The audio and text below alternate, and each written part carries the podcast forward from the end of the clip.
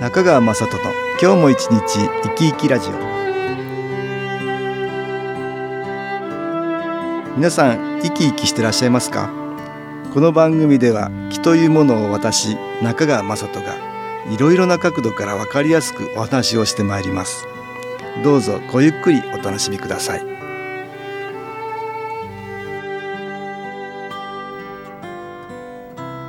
中川雅人の今日も一日生き生きラジオ。この番組は気のある生活あなたの気づきをサポートする株式会社 SAS がお送りします。おはようございます。株式会社 SAS の中川雅人です。私ども SS が毎月出版している情報誌月刊肺元気ですがもう間もなく発売される6月号の私との関東対談のページではアメリカ生まれ。日本に永住して28年の写真家のエバレット・ブラウンさんにお話をお聞きしました。エバレットさんとのご縁は先代の時代からなんです。1993年だったと思いますが先代は環境保護のビデオを作るという企画に参画しています。当時アザラシが漢方薬の原料になるというので乱獲されていてそれを何とかしたいというのでビデオを作るという企画です。場所は北極圏。カナダのマデレーネ島というところでアザラシを前に撮影したんですがビデオばかりでなく写真も必要ということでカメラマンとしてエバレトさんに声がかかったということでした。先代は病気を治療するために動物たちの貴重な命を奪って漢方薬を作っているという現状に気候という方法なら他の動物たちを犠牲にする必要もないということを多くの人に知ってもらいたかったんだと思います。私は当時電気会社を辞めてこの SS に入社していましたから先代からアザラシの話は聞いていました。しかし実際どんな風に撮影が行われたか詳しくは知りませんでしたのでエバレットさんに聞いてみたんです。1週間くらいその島に滞在したそうです。相当に寒いところですからみんな暑い防寒着を着て大変な撮影だったようです。しかしエバレットさんに言わせると結構楽しい旅だったようです。その時にエバレットさんは先代から木の話をたくさん聞いたようなんですね。先代は木の写真というのを集めていました。木は目には見えないけれど写真に写ることがあるということで不思議な写真をたくさん集めていたんです。先代の集めていた写真。例えば何もないところにたくさんの光だけが写ってる写真とか幽霊のような写真とか先代が気を送ってるところに光が集まってきている写真とかいろいろなコレクションがあったんです。エバレットさんは写真家ですからそんな写真も見せてもらっていたようです。私は覚えているんですが全日空の国際版の機内誌に先代とアザラシの赤ちゃんの写真が載ったことがありました。よく考えるとその写真を撮ったのがエバレットさんだったんですよね。ここでエバレット・ブラウンさんのプロフィールを紹介しましょう。アメリカ生まれ。1988年から日本に永住。日本芸術文化国際センター芸術顧問。CPA 通信社。日本支局長を経て2012年より日本文化を海外に紹介する企画に携わる。国内の媒体をはじめナショナルジオグラフィック GEO 家庭画報インターナショナルなどに広く作品を載せる。著書に「俺たちの日本」「日本力」ほか多数あります。ここで音楽に気を入れた CD 音機を聴いていただきましょう。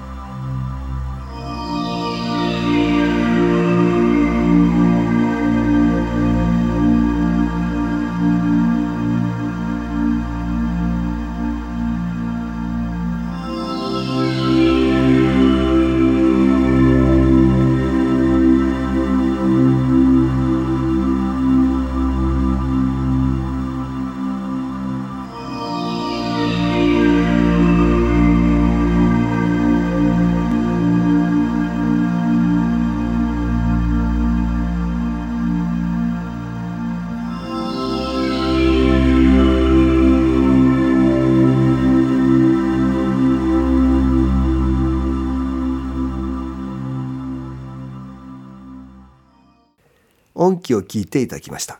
今日は SS が出版している月刊誌肺元気の対談ページで取材した写真家のエバレット・ブラウンさんに聞いたお話をしています。ところで最近のエバレットさんが撮っている写真を拝見したんですが100年も前の写真のように見えるんですが深い味わいのある写真なんですね。これ湿版写真というそうです。1851年にイギリスで発明されていて日本にも数年後にですから享保年間入ってきています。幕末から明治に撮られたものでよく目にする写真が坂本龍馬のあの有名な写真ですよね。あれは湿版写真で撮られているそうです。撮影時間が20秒とか30秒とか。暗いところを撮るには15分くらいじっとしているというのもあるようです。エバレットさんの場合湿版写真というのは今はほとんど使われてないのでレンズは幕末から明治に使われていたものが手に入ったと。カメラ本体はどこにもなかったんで職人さんに頼んで作ってもらったそうです。レンズはもちろん性能はよくありませんが逆に性能が悪い分ボケ具合がすごくいいそうです。意識して見ているところだけがピントがあってその周辺部はボケてるっていうのが私たちが肉眼で物を見ている時と同じだこれに近いんじゃないかっていう感じだそうです。エバレットさんに言わせると今のカメラで撮った画像は綺麗すぎるっていうんですね。私たちが見ている景色じゃないっていうんです。理想的な見え方なのかもしれませんが本当は視界のどこもがあんな風にピントが合ってるわけではないと。それって違和感があるっていうことなんですね。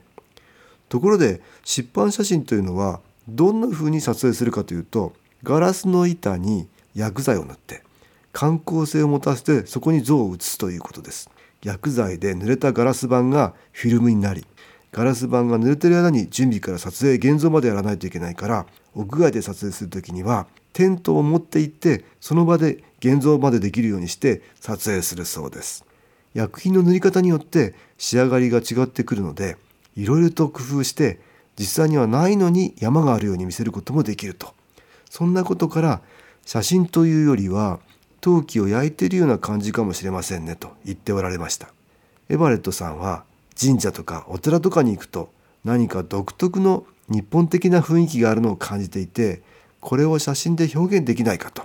だけどデジタルではとても表現できないなとずっと思っていたそうなんですね。そんな時に湿版写真のことを知りそれを見てこれだって思ったそうなんです。私もたくさんの人が写っているお祭りの写真を見せてもらったんですがすごくいい感じなんですよね。実際には5年前の写真なのにまるで戦前の写真のように思ってしまいます。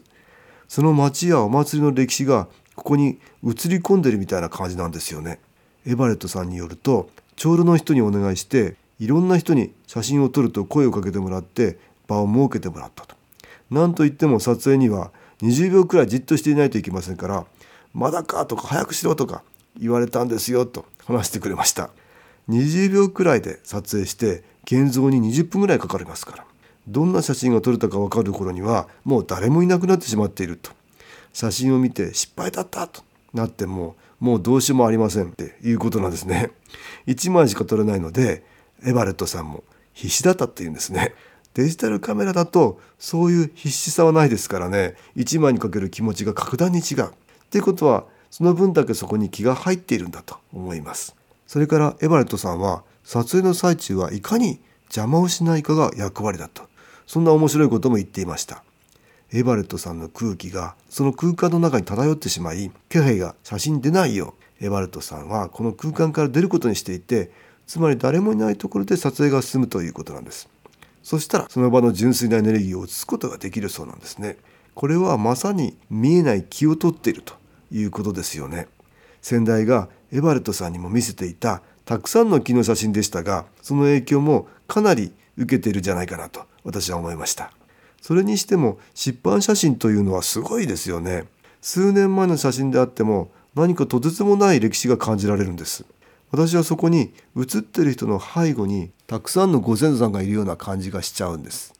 エバレットさんのご先祖にエバレット・ブラウンさんという人がいてその人は幕末にペリーが黒船で現れますがその船に専属カメラマンとして乗っていたっていうんですね。エバレットとエバレットですから気持ち悪いくらいの偶然ですよね。またエバレットさんのお母さんのお兄さんは大正の終わりから昭和の初期にかけてよく日本へ来ていたということなんです。日本で買った骨董品が家に置いてあってそれを見て、えー、私も日本に興味を持つようになりましたって言ってました。さらにはエバレットさんのお父さんは終戦後マッカーサー元帥と一緒に海兵隊の一人として日本に来ていて昭和20年にミズーリ号の上で幸福の文書に調印式がありましたがその時にミズーリ号に乗っていたっていうんですね。ここまで聞くとこれはまさしくエバルトさんと日本とはただならぬ関係というしかないですね。ご先祖様のことを思い出すだけで光は行きます。光が行けばご先祖様の抱えているマイナスのエネルギーも消えていって彼らもとても楽になれます。そして今度は私たちを応援してくれるエネルギーになるんですよね。エバレットさんは出版写真を通して私たちがご先祖様と一緒に暮らしていることを知らせる役割があるのかもしれません。ご先祖様とか目に見えない世界を感じる感性を高めていくことが私たちの心の豊かさにつながるんだと私は思っています。ところが近代化によって人間的な第六感といいますか特殊な感覚というのかそういうものが落ちてきていて本来感じるはずなんだけども頭とか知識が先行してしまって感じるってことが少なくなっています。例えば家電製品を買う時に値段と性能で決めますがそれが当たり前になっていて本当は気の部分を感じて選んだ方がいい場合でも家電製品のような選び方をしてしまいます。私ども SS が作っている気の中継機肺元機や気のグッズも家電製品と同じ評価の仕方をすれば何の価値もなくなってしまいます。あの肺元機で何か作れるわけでもないし洗濯や掃除ができるわけでもありません。つまり実用的な価値はゼロに等しいんです。でも気の部分を感じてそこに価値を見出してくれる人もこの頃は増えてきました。私はとてもいいことだと思っています。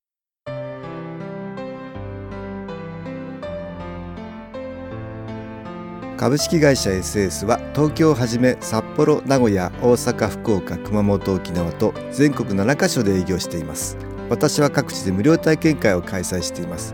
5月16日月曜日には東京池袋にある私どものセンターで開催します。中川雅人の「昨日話と昨日体験」と題して開催する無料体験会です。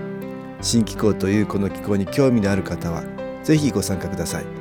ちょっと気候を体験してみたいという方体の調子が悪い方ストレスの多い方運が良くないという方気が出せるようになる研修講座に興味のある方自分自身の気を変えるといろいろなことが変わります。そのきっかけにしていただけると幸いです。5月16日月曜日午後1時から4時までです。住所は豊島区東池袋1-30-6池袋の東口豊島公会堂のすぐそばにあります。電話は東京03 3980-8328です。また SS のウェブサイトでもご案内しております。お気軽にお問い合わせください。お待ちしております。